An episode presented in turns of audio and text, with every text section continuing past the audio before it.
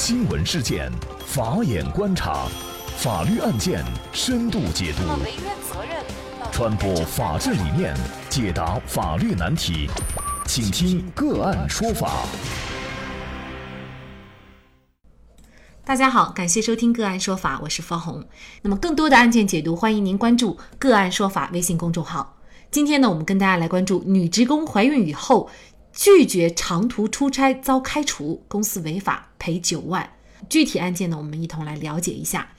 二零一五年的十月，古燕呢入职了广州一家美容媒体行业公司。二零一六年的二月底，发现自己怀孕了，然后呢就告知公司。公司认为呢，古燕入职以后不久就怀孕，对此有所不满。之后呢，为了让古燕自行离职，对古燕百般刁难。公司先是在古燕已经有正规医院怀孕诊断证明的情况下，认为这家医院的资质不够，要求必须有三甲医院的证明，还安排古燕给公司门卫推拿按摩，美其名曰练习手法。最后啊，甚至安排古燕去新疆出差，而且呢，只安排古燕坐普通火车去。在古燕表示自己的身体情况不适合去新疆出差的情况下，公司就以古燕旷工为由解除了双方的劳动关系。于是呢，古燕就向法院提起了诉讼。古燕该如何来维权？作为怀孕期间的妇女，在具体的劳动过程当中，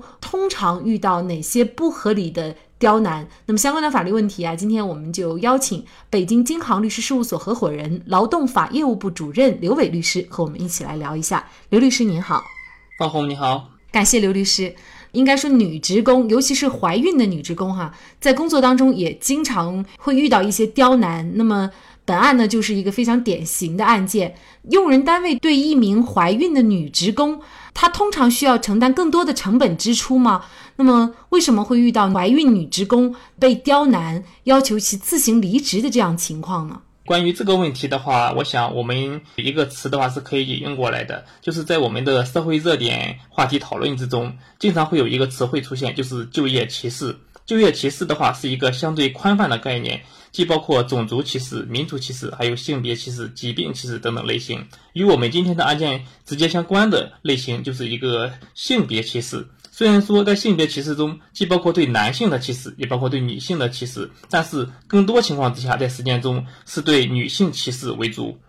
为什么说女性的话在就业市场中面临歧视更多呢？这里就涉及到女性的一个特殊的生理结构，比如说女性面临的经期、孕期、产期、哺乳期等相关问题，会无形中增加企业的用工成本。而这里的具体用工成本的话，我们可以做一个做一两个简单的分析。首先，比如女职工在孕期必须是要做产前检查的，尤其当下人们对健康问题特别的重视，每月的话一般是至少要检查一次，在临近生产之前，检查次数会更加频繁。通常来讲的话，检查一次至少也需要半天的时间，比如说我们要去医院要排队挂号等等，啊，甚至说可能会长达一天的时间。但是根据法律规定。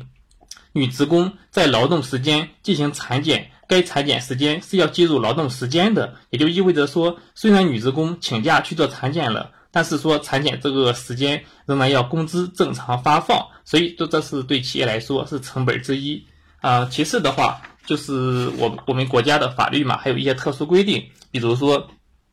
啊，用人单位应当根据医疗机构的证明予以减轻劳动量。或者是安排其他能够适应的劳动，主要就是针对女职工在孕期不能适应原劳动的情况。其次呢，对于怀孕七个月以上的女职工，用人单位不得延长劳动时间，也不得安排夜班劳动，并且应该在劳动时间内安排一定的休息时间。也就是说，孕期女职工是不能承受强度过大的劳动的。啊，因此的话，企业必须对其给予特别的保护和关照。如此一来，呃，怀孕女职工自然对其原有的工作岗位嘛，这个工作就无法进行一个正常的开展，这是用工成本之二。嗯，还有一个词汇叫做是保胎假。其实保胎假的话，并不是一个法律概念，而是人们一种约定俗成的一种称谓。它主要是指说，部分女职工在怀孕之后，由于身体原因不能正常上班。必须在家休息，以防止出现流产或者早产等情况。面对这些特殊情况，如果职工持有医院的诊断证明和休息证明，则单位必须批准其休假申请。但是说在申请在休假期间，公一方面公司要给其发放病假工资，另外一方面的话，社会保险还需要正常缴纳，这对企业来说也是比较大的成本支出啊。最后一点的话，就是说我们继续在往下分析，因为女职工怀孕嘛，怀孕之后就会生产，生产之后会有哺乳等等，所以就会涉及到一个产假工资，还有一个哺乳期的问题。那以北京为例，产假时间是一百二十八天，在产假期间，女职工不需要上班，但是呢，单位必须要正常支付工资，也就是说，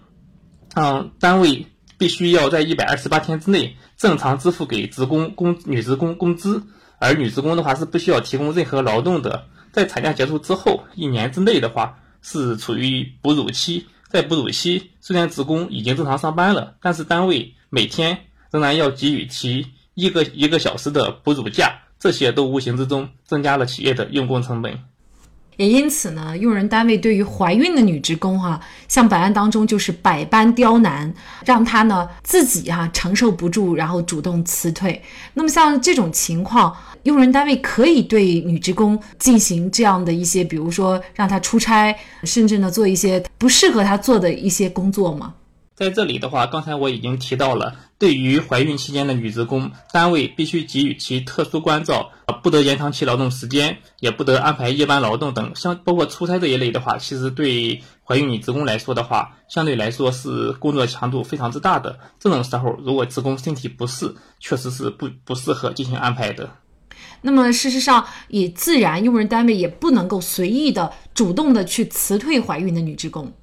哎，对，没错，是的。刚才其实也提到了，有一部法规叫做《女职工劳动保护特别规定》。在该法规的第五条有一条规定，用人单位不得因女职工怀孕、生育、哺乳等而予以辞退或与其解除劳动合同。同样，在我国劳动合同法第四十二条也有规定，女职工在孕期、产期和哺乳期的，也就是我们俗称的三期，在三期之内，用人单位。不得依照本法的第四十条和四十一条解除劳动合同，而其中第四十条主要就是指无过错辞退的三种情形，第四十一条则指经济性裁员。这些法律规定都是对女职工的一种特殊保护，也就是禁止用人单位因为女职工怀孕、哺乳、产假等原因而肆意的对职工进行辞退。呃，遇到自己的公司领导给自己分配一些不适合自己的工作，那么作为劳动者，也像本案当中的古燕，他可以怎么样来维权呢？哎，像这种情况的话，比如说在本案中，公司要求古燕出差，而且是出差去新疆。不但去新疆，还要求他乘坐普通快车，是硬座过去。对于这样一种无理要求的话，他本人是可以予以拒绝的，甚至说也可以说是去当地的劳动监察部门进行投诉，要求劳动监察部门对公司这样的一种不合理的任务分配行为做一些相应性的督督促和要求其改正。那么这个案件呢，是广州天河区法院一审判公司是违法解除合同，赔偿金一万元，并且支付其因违法行为造成古燕孕期、产期、哺乳期的工资损失是八万多元。那么广州中院呢是二审维持了原判。那么应该说，在这个案件当中呢，古燕还是维权成功了。但是呢，在实践当中，就是用人单位呢。他如果想刁难一个员工，其实是很容易的。通常情况下，用人单位会采取哪些措施？而作为孕妇的话，又该了解哪些维权的这样的一些措施呢？对于这种特殊情况嘛，在实践中，用人单位常用的一些手段，一般是围绕着是调岗。降薪，再就是说像这种你的安排出差等等，主要是这么一种类型。比如说调岗的话，本身职工可能从事的是，比如说是一个文秘工作，单位可能会安排其从事一些其他和文秘不相关、不相完全不相关的工作。你比如说的话，在企业里面，如于生产制造型企业。如果职工是从事文秘行政类工作，那单位肯定会说这个工作的话暂时不太适合你，不然的话你去我们一去一线进行工作吧，参与一些是流水线工作，这就是一种典型的一种故意刁难。第二种的话是降薪，公司可能会说你现在怀孕了，这个工作量的话不能过大，现在的话为了避免影响工作，也为了对你自己的身体的话是不出现大的影响，所以说公司降低你的工资，你可以再少承担一些任务，这种性也是一种变相的逼迫员工离职的方式。再然后的话，像这里安排的一些安排长途出差，孕妇是不适合长途出差的嘛，但是企业就抓住这么一个弱点，你安排你出差就必须得去，如果不去的话就属于不服从管理，我可以把你辞退等等，这些穿小鞋的方式还是比较多的，嗯。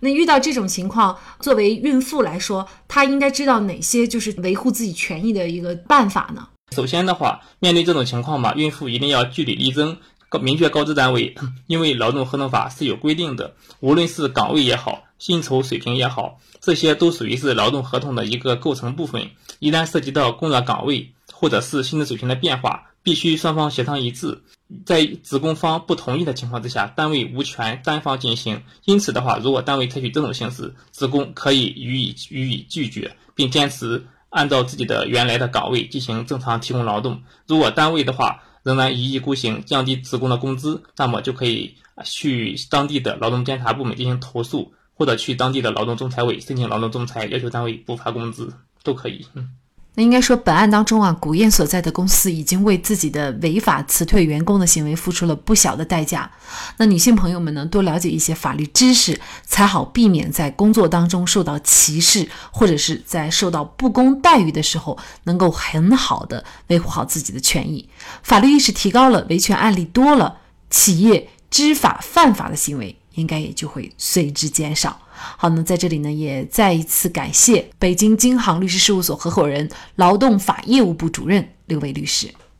那么大家如果想获得我们本期节目的全部图文推送，大家可以关注我们“个案说法”的微信公众号，公众号里面搜索“个案说法”就可以找到我们加以关注了。您输入“孕妇”“孕妇”就可以获得今天节目的全部推送。